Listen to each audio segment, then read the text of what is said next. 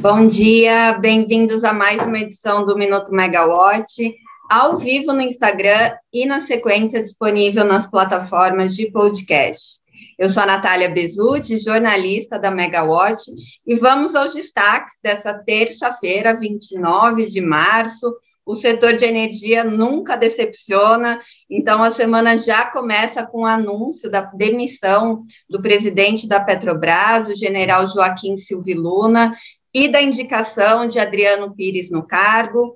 Ainda falando de petróleo, hoje a gente vai trazer como destaque também o impasse dos países da União Europeia, agora que a Rússia está fechando uma proposta para que o gás natural fornecido aos países seja pago em rublos e também uma portaria que saiu na edição extra do Diário Oficial da União de sexta-feira sobre a revisão da garantia física das hidrelétricas, mas que o Ministério de Minas e Energia só divulgou a nota técnica durante a manhã é, de ontem, né, de segunda-feira. Bom, vamos começar então com a novidade na, na troca de presidência da Petrobras o Ministério de Minas e Energia confirmou ontem à noite a indicação de Adriano Pires como novo presidente da Petrobras. O nome do especialista consta na lista dos indicados da União para compor o Conselho de Administração, que ainda vai passar, né, essa lista de indicados pela União, ainda passa por Assembleia Geral Ordinária em 13 de abril. Bom, o general Joaquim Silviluna vinha sofrendo pressões do governo em meio à alta dos combustíveis no Brasil. Para o presidente da República, Jair Bolsonaro, em anúncios feitos nas lives semanais dele, né, às quintas-feiras, e também em eventos, a Petrobras deveria ter uma preocupação social e deveria sim ter segurado o preço o repasse do, do mercado internacional nos reajustes de combustível do Brasil, dado o momento de crise, né? Ainda segundo Bolsonaro, lembrando aí em 10 de março, que foi quando o Congresso, Senado e Câmara aprovaram o ICMS monofásico, né, no mesmo dia, também foi o mesmo dia que a, a Petrobras repassou, depois de 57 dias segurando a alta do mercado internacional, reajustou o preço dos combustíveis no Brasil. Segundo Bolsonaro, se naquela oportunidade a Petrobras tivesse segurado o repasse, não teria né, é, sido sentido pelos consumidores porque haveria tido uma redução primeiro para depois o repasse, e os pós-combustíveis acabaram demorando para devolver né, esse incentivo, podemos dizer assim, que eles receberam com o ICMS monofásico. Falando um pouquinho de Silvio Luna e também do Adriano Pires, antes de assumir a Petrobras, vale a gente lembrar que Silvio Luna estava na presidência de Itaipu e ele foi indicado para a Petrobras também numa crise é, de aumento de combustíveis no país e a críticas do Bolsonaro sobre as altas do preço realizadas pela gestão anterior, que era de Roberto Castelo Branco. O currículo de Adriano Pires é muito conhecido no setor já, né? Ele é economista e diretor fundador do Centro, Centro Brasileiro de Infraestrutura, foi professor de, do Programa de Planejamento Energético da COP, assessor da diretoria geral da ANP, além de ter exercido cargos em super, superintendências da agenda. Bom, além da indicação de Adriano Pires, a lista da União para o Conselho ainda conta com, com Rodolfo Landim, né, que tem uma experiência em petróleo e atualmente ele é presidente do Clube de Regatas do Flamengo. A indicação de você tem celular, Luciano fazendo uma piada aqui, Luciano Costa, nosso colega é, jornalista do setor elétrico. Luciano, eu vou atrás do celular do CEO da Petrobras, Adriano Pires, vamos apurar isso no mercado. Bom, voltando, é, o Rodolfo Landim é o atual presidente do Clube de Regatas do Flamengo e também foi indicado para a presidência do Conselho da Petrobras. Bom, para quem está tá ouvindo, né, a gente e também está assistindo agora ao vivo, Luciano é repórter do TC, é, Move, e o Maurício Godoy, do canal Energia, também aqui comentando sobre o celular do Adriano Pires. Muito bem, pessoal. Bom, outros nomes para o conselho: Luiz Henrique Caroli, que é almirante de esquadra da Marinha do Brasil desde 2016, Rui, Rui Schneider, que atuou como membro do Conselho de Grandes Empresas, inclusive ele esteve é, no Conselho da INB, Indústrias Nucleares do Brasil, e no Conselho do Banco Central para Mercados de Capitais. Márcio Andrade Weber, que foi membro da diretoria da Bas, Bas, Bras Petro e Petroserve, Eduardo Carré, com experiência na gestão de diversas empresas, como Eneva, MPX, é, e Carlos Eduardo Lessa Brandão, mestre em planejamento pelo COP.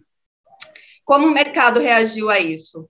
Ontem, em meio aos rumores né, de que haveria a demissão de Silvio Luna, é, ocorreu uma reunião do ministro de Minas e Energia, Bento Albuquerque, é, com Silvio Luna. É, o ministro Bento Albuquerque foi quem passou a notícia para o general. Em meio a todos esses rumores, houve queda nas ações da Petrobras, uma queda de 2% aí, na, na oferta durante o dia. Hoje a gente vai ver como é que o mercado vai reagir, mas a expectativa é que o, o mercado reaja positivamente. Por quê? Porque a indicação do, do Adriano Pires foi, visto, foi vista como como um aceno político. O Adriano sempre defendeu a política de preços de mercado, ele tem uma agenda liberal e, inclusive, é defensor da privatização. Claro que sempre há o temor né, de interferência política, mas o Adriano Pires tem vasta experiência de mercado e ele é, conhece o risco de um eventual desabastecimento por interferência em política de, de preços, caso a Petrobras volte a subsidiar os preços dos combustíveis. A gente vai acompanhar aqui o mercado durante o dia, mas ah, inicialmente é, os economistas estão vendo isso de forma positiva, o mercado e os analistas.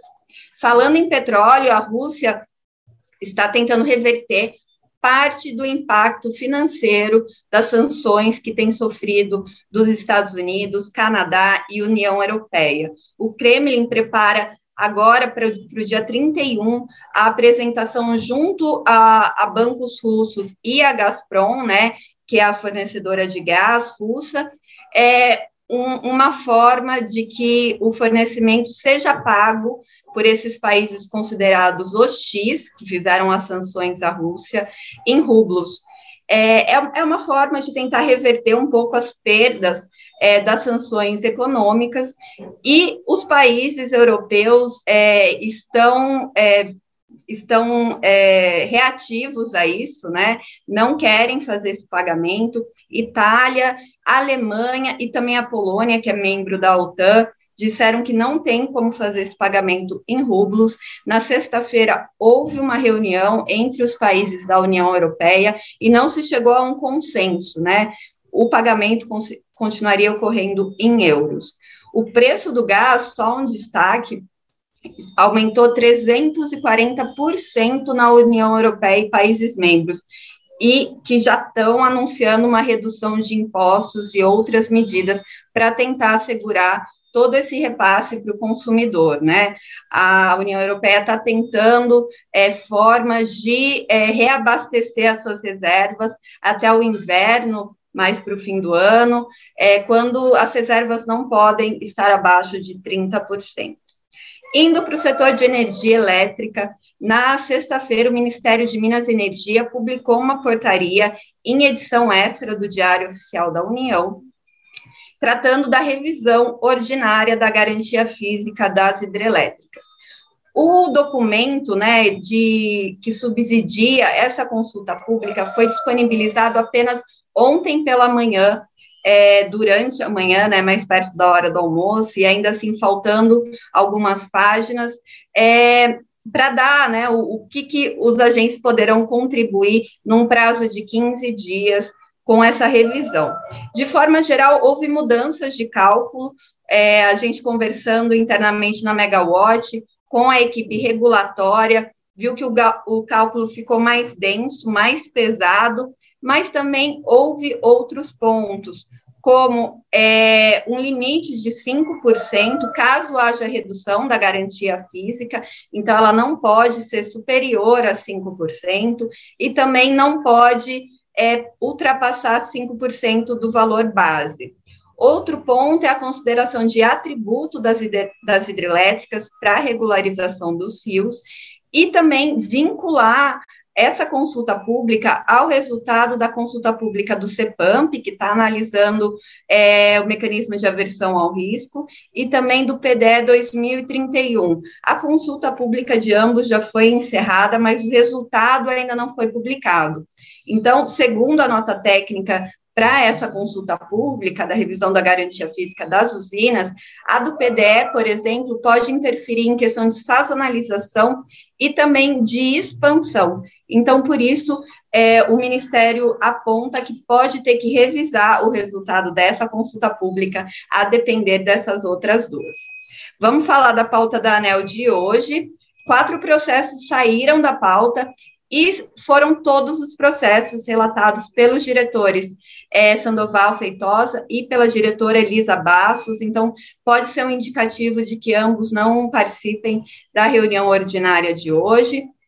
Como a gente falou, ontem saiu da pauta o resultado da consulta pública para aprimoramento da regulamentação sobre venda de excedentes das distribuidoras, que estava sob a relatoria da diretora Elisa Bastos, e também os do diretor Sandoval Feitosa, são dois pedidos da hidrelétrica São Roque, um para postergação do pagamento de encargos de penalidade e também sobre a é, pagamentos de encargos, desculpa, e o segundo da penalidade de caducidade da concessão, esses da hidrelétrica São Roque, e um terceiro também sobre a relatoria do diretor Sandoval, é um recurso da CEMIG é, contra uma aplicação de multa que ela sofreu é, de penalidade por não adequação de sistema de micro e mini geração distribuída. Então, esses processos sai, saíram de pauta e são todos os processos relatados por ambos os diretores na pauta de hoje. Mantidos na pauta, aqueles de resultados e audiência pública e consulta, entre eles de consolidação dos atos normativos relativos à autorização para comercializadoras de energia e dos procedimentos de comercialização. Também ficou na pauta a abertura da segunda fase de consulta pública para aprimoramento da análise do impacto regulatório e de regulamentação do sinal locacional das tarifas de uso do sistema de transmissão e também da TUGG, né, que é a tarifa de uso do sistema de distribuição para centrais geradoras conectadas em 88 e 138 kV. Bom, hoje a gente vai acompanhar aí como é que o mercado se comporta diante de, da, do anúncio de ontem da Petrobras, e vamos nos falando. Luciano, Maurício Godoy, muito obrigada pela participação aqui também. Tchau, tchau, boa terça.